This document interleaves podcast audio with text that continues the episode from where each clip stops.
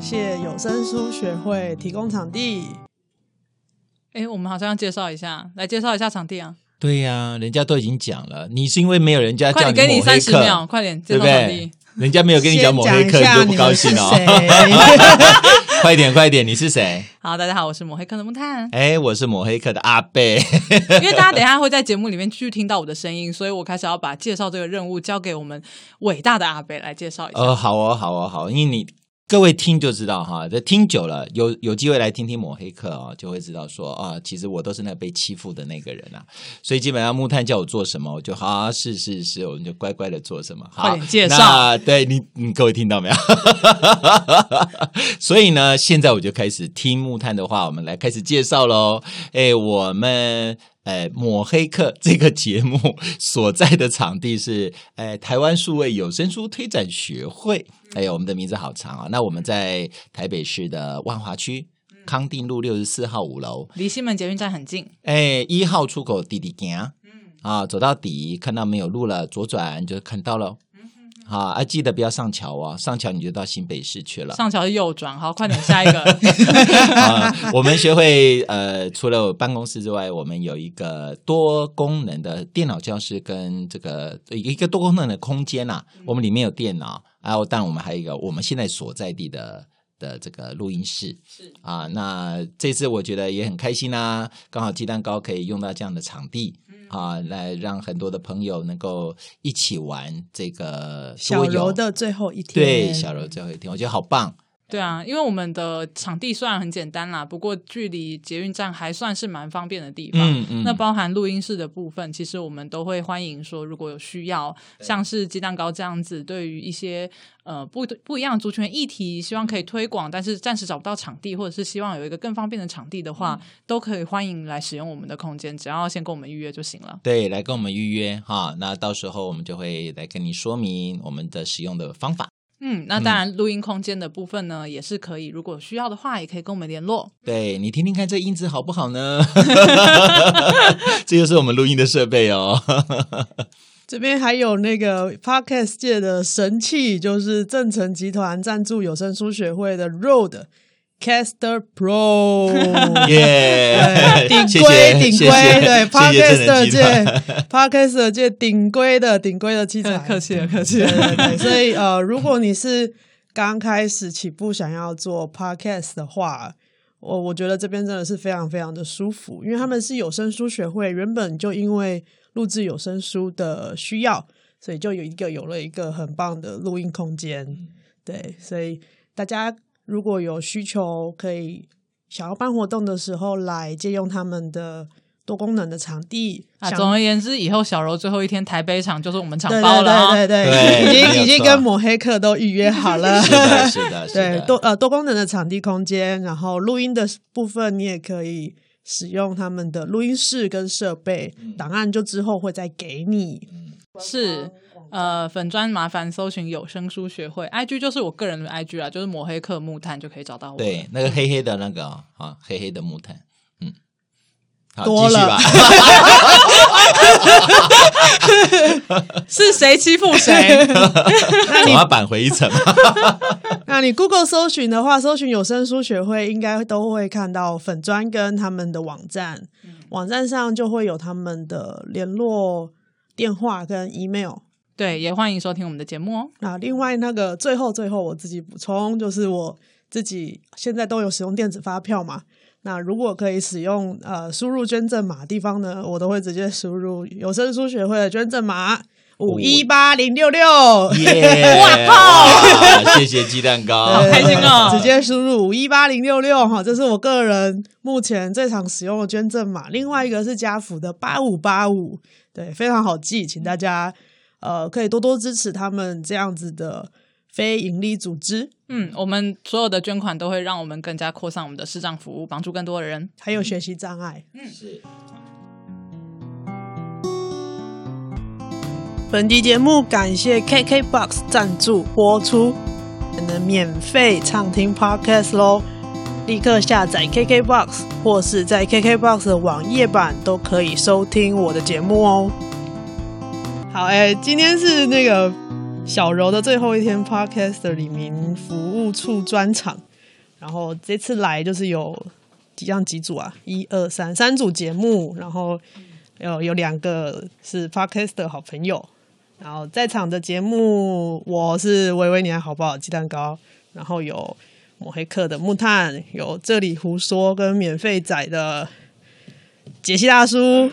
然后还有，我是没空老娘忙着的 Y Y，没空老娘忙着的 Y Y。嗯、那刚刚刚刚木炭已经带大家就是导览嘛，巡礼的一轮有声书学会。哎，没有，我收的是脱台钱的费 哦，因为来的时候我稍微长布长布长呃，就就是布置这个游戏花了一点时间呢。谢谢木炭，就是带着大家就是在有声书学会这边的办公空间走了一圈。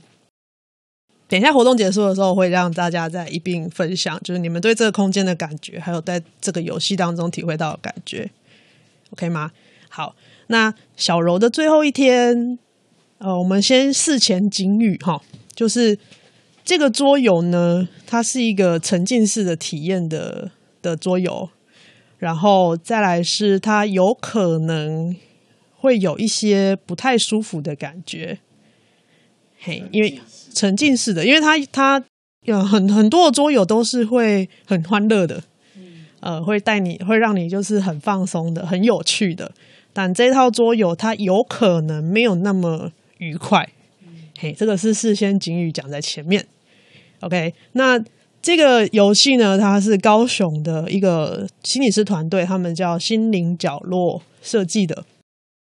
他们当初设开始起心动念设计这个桌游，是因为啊，你们知道全世界桌游最发达国家在哪里吗？芬兰，不是台湾，北欧就对了。芬兰不是芬兰，你刚刚说什么？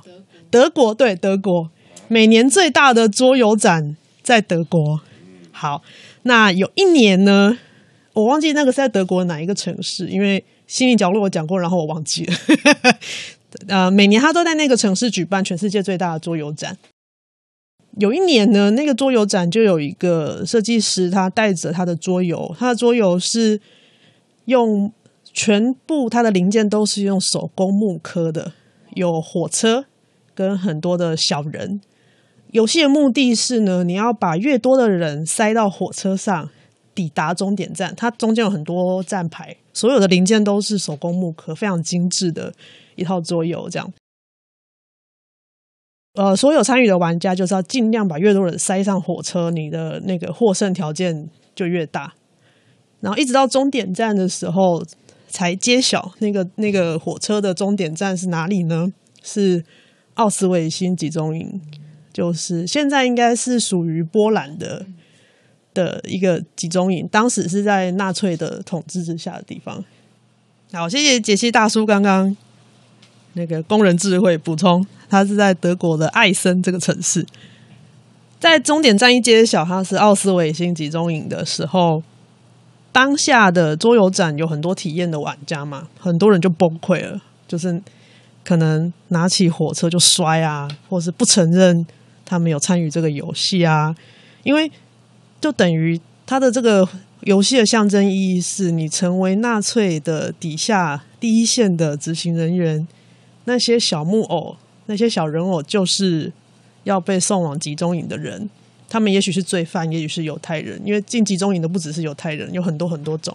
但是你就是一个可能类似帮凶或是刽子手的角色，你把很多很多的人塞上火车，让他们进去集中营。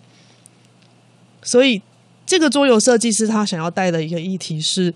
在这样子的集集权统治底下，第一线的人员，他们可能只知道一个目标，就是把人塞上火车，而你并不知道你在进行或是协助一个邪恶的政权的进行。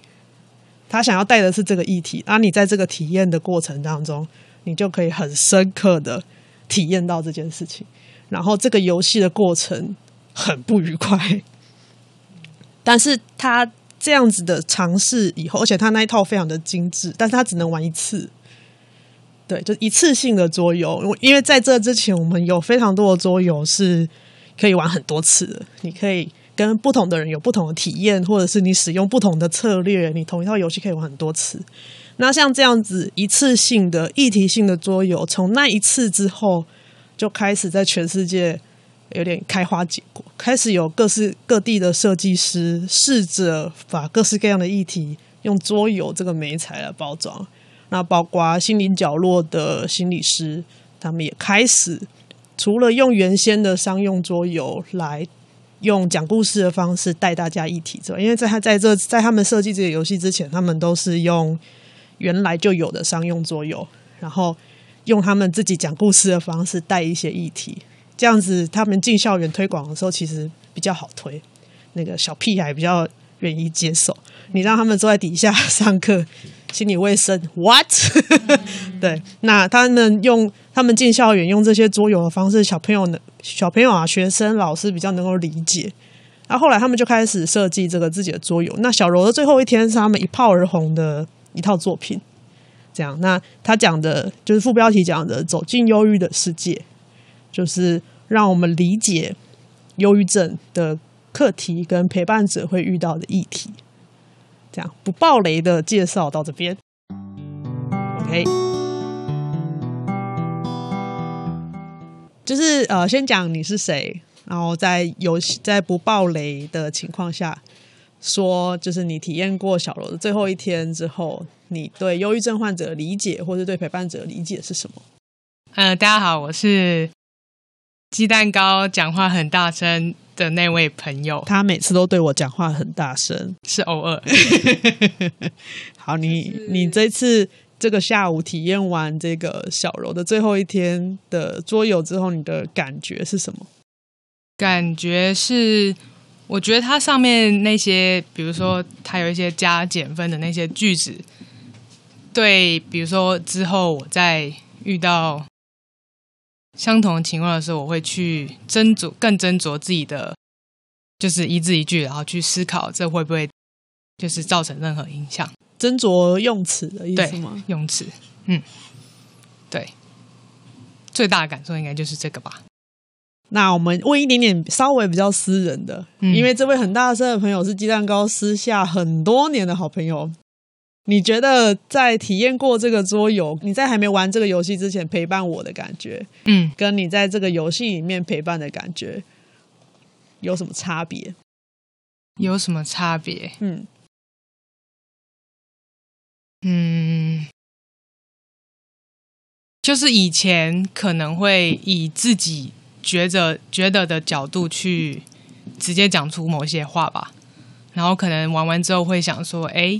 那如果是我先以他的现在的情况来想一下，他现在可能比较不能承受哪一些东西的时候，或就是某一些字可能对他特别敏感的时候，我可能就会再思考过，就是这些话该不该讲，或是该以什么样的形式讲出来会比较好。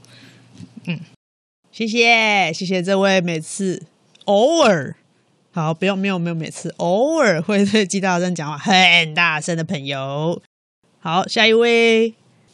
好，我是没空，老娘忙着的 Y Y。对，然后呃，之前身边是有忧郁症的朋友，只是呃，可能没有到很熟。那就等于是等于说，每次接触到那些症状都是比较。片面的，因为可能没有到很熟，不会太常接触，那或者是只会看到某一些他伪装出来的样子。伪装出来的样子是指，就比如说他可能呃，他说他有某一些状况，可是我看到的时候，他可能有。让自己看起来比较好一些，所以并没有看到他讲的那个状态，所以其实没有办法真的很了解那个状态会是什么样的感受。你所谓的那个状态是指掉进忧郁情绪？对对对，比如说他可能提到他上礼拜不好或者什么，可是他跟我讲的时候都已经是比较好的状态了，但我就。就会有点无法想象嘛，因为我看到的这个人看起来是还好的样子，那到底他说的那个很风暴型的那个状态会是怎样？我其实比较难想象。对，所以今天哦，我觉得这个桌游在设计上面就是有蛮多很从小柔就是这个忧郁症者的角度出发的描述，所以就比较具体的去知道说哦，所以某一些状态下他会是。什么样的感觉？然后，呃，怎么样的对话对他来说会比较适当。对对对，那尤其是我觉得，因为游戏设计就是当他在那个忧郁情绪来临的时候，他会有比如说活力的变化、绝望的变化，就是像这种也算是呃能够大概一窥说它的影响的层面是哪些这样子。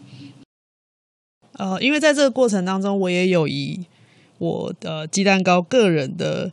呃，修养跟治疗经验去回应这些里面呃，他设计的这些游戏的情境，所以、嗯、呃，也许也许这个也是可以让你有一点点那种好像有一个人在现身说法的感觉。哦，我觉得这个这个部分很好，对啊，谢谢。对，因为就是我觉得鸡蛋糕一方面是因为你有读过很多相关的东西，像我觉得很。就你中间可以说这个是心理学的，然后这个是医学的看法。就我觉得这个对一般人来说，其实是又提供一个更完整的面向。对，就是好。那现在大家怎么看待这件事情，或者是研究走到哪，怎么样可以去理解忧郁症者他为什么会发生这种事情？这样子。谢谢，我今天真的超紧张。谢谢。好，好，下一位。好，可以先说你是谁，然后讲一下你在这个游戏当中的体会。啊，可以用艺名没关系。嗯，我是 Y Y 的朋友。好，OK。然后我觉得在这次游戏里面学到一个蛮重要的观念，是你不要，不管是患患者的任何状态，尽量是你不要去评价他现在他跟你讲的话，你要给他什么指教，或者是你去跟他讲说你现在应该要尝试怎么样。你保持着比较客观，然后比较先听他讲讲看的心态，好像会比较不容易造成。患者的绝望指数上升。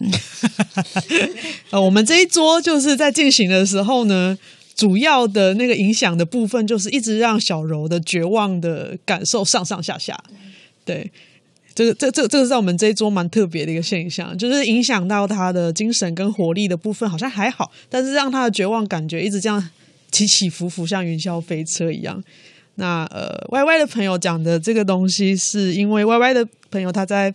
呃，游戏的过程当中，一直反复的有你出了很出手了很多次去拯救小柔的绝望感，所以呃，他对他对这个部分的体会感觉特别深。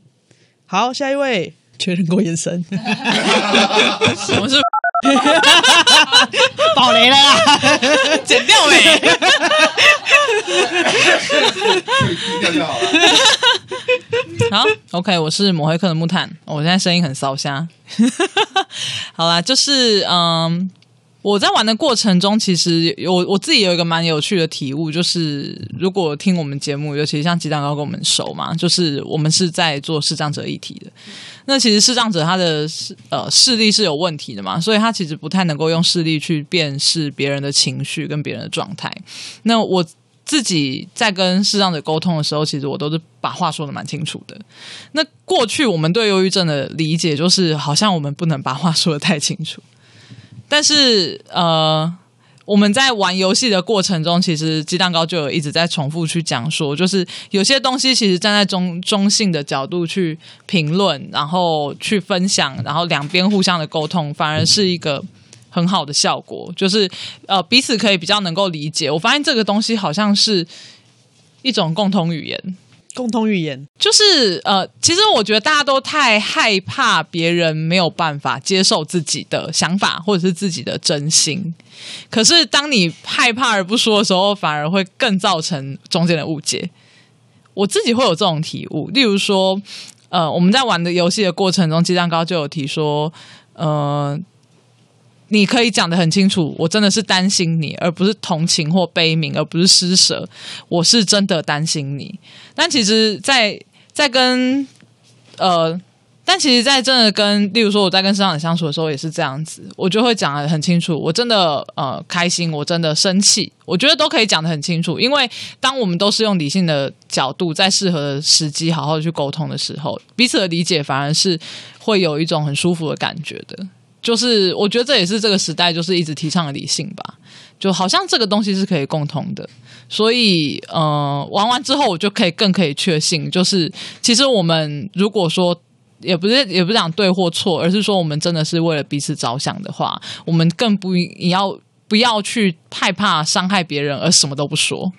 其实说一点什么，维持对话，我觉得才会是，或许才会是一个彼此找到一个更好的方式的一个方法。这是我玩完这个游戏的感觉。是呃，维持对话也是我在这个游戏的进行过程当中，一直对游戏当中的内容帮大家补充的时候，一直持续强调的一个点。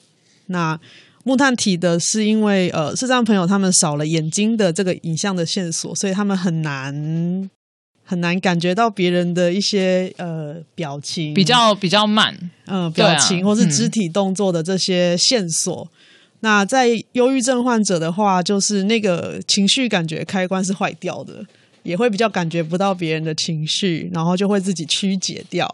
所以，呃，我我觉得木炭说的这个共通点，我是蛮有共鸣的，对。就是都是一样，呃，小郁患者跟视障者，某种程度上来说，都是因为某一些原因少了一些察觉别人情绪跟自己情绪的线索，所以这个时候说出来，讲清楚，把对话维持下去，反而是更好的沟通，也是能够更好的维持关系的方式。谢谢木炭，谢谢。下一位，喂。你好，你好，我是这里胡叔的杰西大叔。这是那个深夜时间，史上谁叫你约黎明 黎明大会的隔一天，所以大家声音都会变成这样子。只有我是正常的，因为我整晚都在省电模式。嗯哼。都躲在角落偷懒。嗯，是的。快点！表达刚刚有讲，是不是？是不是？旁边的人可以直接讲。哦，没有，他他刚没有录到。可以录，可以可以讲。你们那个应该都有录进去。我们都有录进去，你们没关系，没关系，没关系。我就是在旁边，处于旁边吐槽。是啊，反正我觉得这个游戏还具备很多深层的意思意义在里面呢，但是。哇、哦，又不能爆雷啊！我真的推荐大家去来玩一下，因为它可以处理好多呃人际关系的问题，然后家庭关系的问题。因为其实有另外一个很大的一部分，其实原生家庭的影响蛮重要的。然后，这真的是人生的功课。